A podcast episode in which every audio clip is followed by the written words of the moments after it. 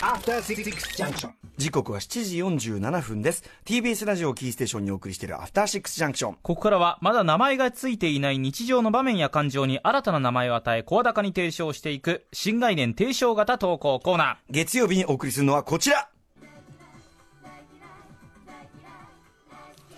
ーもともと大嫌いだったあれがいつの間にか大好きになっていたというあなたの人生がちょっぴりだけね、えー変わったというエピソードを送っていただく投稿コーナーとなっております。さあ、早速行きましょう。はいえーとね、ラジオネーム、しっかんさん20代男性からいただいた大嫌い大嫌い大好きメール。私の大嫌い大好きは、海外志向です。ほう海外志向。大学時代、空手部に所属していた部活人間だった私は、留学に行ったりする海外志向の人間を馬鹿にしていました。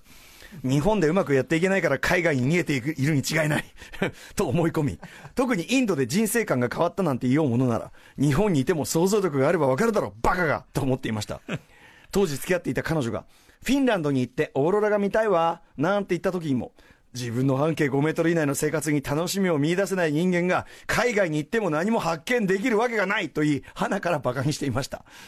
そんな私に転機が訪れたのは、社会人1年目。なんと、海外営業の部署に配属されてしまい、こんな、こんな心持ちの人が。私は初めての海外出張に行くことになりました。行き先は、お隣の国、韓国です。初めての海外で不安な気持ちでいっぱいでした。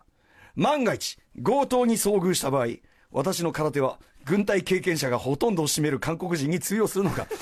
なこそこまでの比率か分かんないけどね、えー空港内では常に脳内格闘シミュレーションをしながら、周りにいる全員を睨みつけて移動していたことを覚えています。しかし、あっけないほど何も起こらないまま、無事に現地の商談先と合流し、彼らの車でホテルまで送ってもらったのですが、移動中、私は心を奪われました。韓国は気候的にも経済的にも日本とほぼ変わらないため、見える景色や風景は特に変わらないはずなのに、そこにあるものは全て読めない字で書かれています。ハングル文字で書かれている。私はこういう、私の読めない字で会話している人間が同じ時代に想像し、我々と同じように生活を送っていることに思いを馳せ、言葉にできない感動を覚えたのです。つまり、ああその後、韓国以外の国にも行く機会機会をいただき、さらに多くの違いを目の当たりにするにつれ、どうやら実際に見てみなければわからないものもある。そもそも人を馬鹿にするほど私にも想像力がなかったのだということに気づかされました。今も、えー今ではプライベートでも海外旅行に行ったりとすっかり海外志向の人間になり、大学時代に海外に行かなかったことをちょっと後悔したりしています。会社で別の部署に配属されていたら、あのまま海外に行くことはなく、口先だけの思考停止状態で海外志向を馬鹿にしていたと思うので、今の環境に感謝ですというね、ことでございました。海外か。そうか。僕もでもね、正直、その前半部のこの疾患さんの態度、はいやっぱね、これに近いような態度をまき散らかしていた時期っていうのはやっぱありますよね。基本的に僕はやっぱデブ症なんですよ。ええ。すごくまあ、インドアでうん楽しめると、ただし旅部賞っていうか、はまあ、今も強制的にそのツアーで日本国内はまあ全国回ってますけど、うん。海外はやっぱりねもうよっぽどの要するにやっぱ仕事でとかがない限り、なんかケツ上げるタイプじゃなくなっちゃってで、ええ。そういうその自分のケツの重さの正当化としてはあって、まあ、同じような感じですよ。そんなもん、そんなもんはね、その自分というテレビの受像機にね、所詮は自分というテレビの受像機に映るものに過ぎないのだから、受像機に映るものを多少変えたところでね、受像機そのもののがアップグレードされるわけではないとか、まあ、同じ、これ、その、まあ言ってることは一緒ですよね、うん要するにに日本で東京だって十分ね、面白いものあって生ききれていないのに、そんなものも見つけられないやつが海外に行ってね、あのおなじみの観光名所を巡って、あの写真撮ってそれを確認するばかりのね。疾患さんと歌丸さん一緒同一人物じゃないですかこれ。だからねこの前半部の言い草ははい。正直、まあやってましたよ私もね、えただやっぱりねこれはねやっぱりそれは言ったら言ったで。えいや言ったら言った。ら言ったでそれはもうなるほどなと。なるほどなるほど楽しいことばか。り楽しいし。ああなんか全然来ると違うな。新しい発見もね。だって熊本とかさ、ほら、今、はい。全国、その地方で言ってるじゃない、そういうとこでさえ、やっぱり現地のその映画館に行ったら、あまあね文化がね。それだけでも全然は発見だったりする、いろいろあるたりするから、やっぱり百聞は一見にしかずっていうのはね、うん、熊崎君はあんまりでも海外行ったりとかってのは、あの行きますよ。あの行ったりしますけど結構プライベートで？プライベートでも行きますし、まあ、仕事でも行ったりたりしますけど、まあ、最近行くのはそのなんか海系ビーチとかがあるようなそういうそういうところが中心になっちゃいましたね。なんで半笑い新しい何かを発見しに行くというよりはあハワイとかまあね。そういうそうだよ、そんなさ、ね。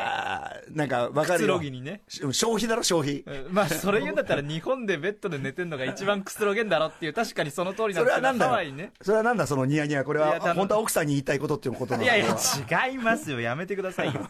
そんなことないですよ。そういうことじゃないの？そんなことないですし、いや、本当に楽しいんですけど、ただ僕、この、確かに、海外志向を別に嫌ってるわけでもなんでもないんですけど、インドで人生観が変わった的なことを言う人は、僕はいまだにう、ん。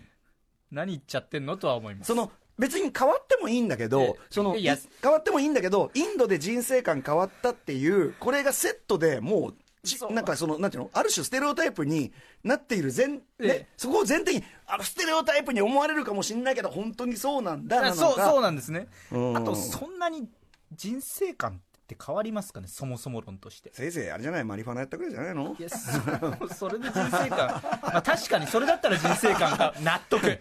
せいぜい。ねえ、で、それでねそんな、その70年代とか、それ、そぼ、ね、そんな、ね、あれじゃないんですから、本当に。だからやっぱ、ね僕は東京で、ねえ、こうやってカチャカチャゲームやりながら、こう、お酒飲んで、でも、でもやっぱね、あの、行ったら行ったでってのあるよだから、あの、まさに明日の登場するね、ええまあ、この後もちょっと話題に出るかもしれませんけど、あの、宇垣総裁がものすごい、ほら、海外、すぐ行く人じゃないですか。まあね。瞬間的に、なんかしかも、一人旅でヨーロッパとか行ったりすそうる、。ちょっと開くと行く。そうなんですよ。結構でな、なんかその教会を見てきたハワイとさかじゃないですよね。建物を見に行ったりとか。ちゃんと教養、そう、ハワイヨーロ。ッパの、ヨーロッパのやっ。ぱりその消費じゃないね。消費じゃない。バロック建築が見たくて、みたいなタイプじゃないですか。みたいな。タイプですからやっぱそういうちゃんと糧にしてるタイプじゃん。だから、なんかそういうの、そういうの。なんか僕らが言うとなんか悪口みたいになっちゃってますけど、別にそんな悪口は全然そんなことないんですよ。違えよ、違えよ、一言や、ひがみだ、ひがみ。いや、確かに。ひがんでんそだよれができない自分がね、いるから。神保町から一歩もできない、出れ出れない自分を正当化していたんだよ。はい。そんな感じでござはいい、ます。そんな感じですね。ということで、皆様からメールお待ちしています。あなたが体験した大嫌い大好きエピソード、ぜひ送ってください。放送を聞いた業界関係者の皆様からメディアミックス展開のお話をお待ちしております。どちらも宛先は歌丸アットマーク TBS.CO.JP までメールが採用された方には番組ステッカーをお送りいたします。以上、月曜日の新概念提唱型投稿コーナー、大嫌い、大嫌い、大嫌い、大好き、あーでした。After Six Junction.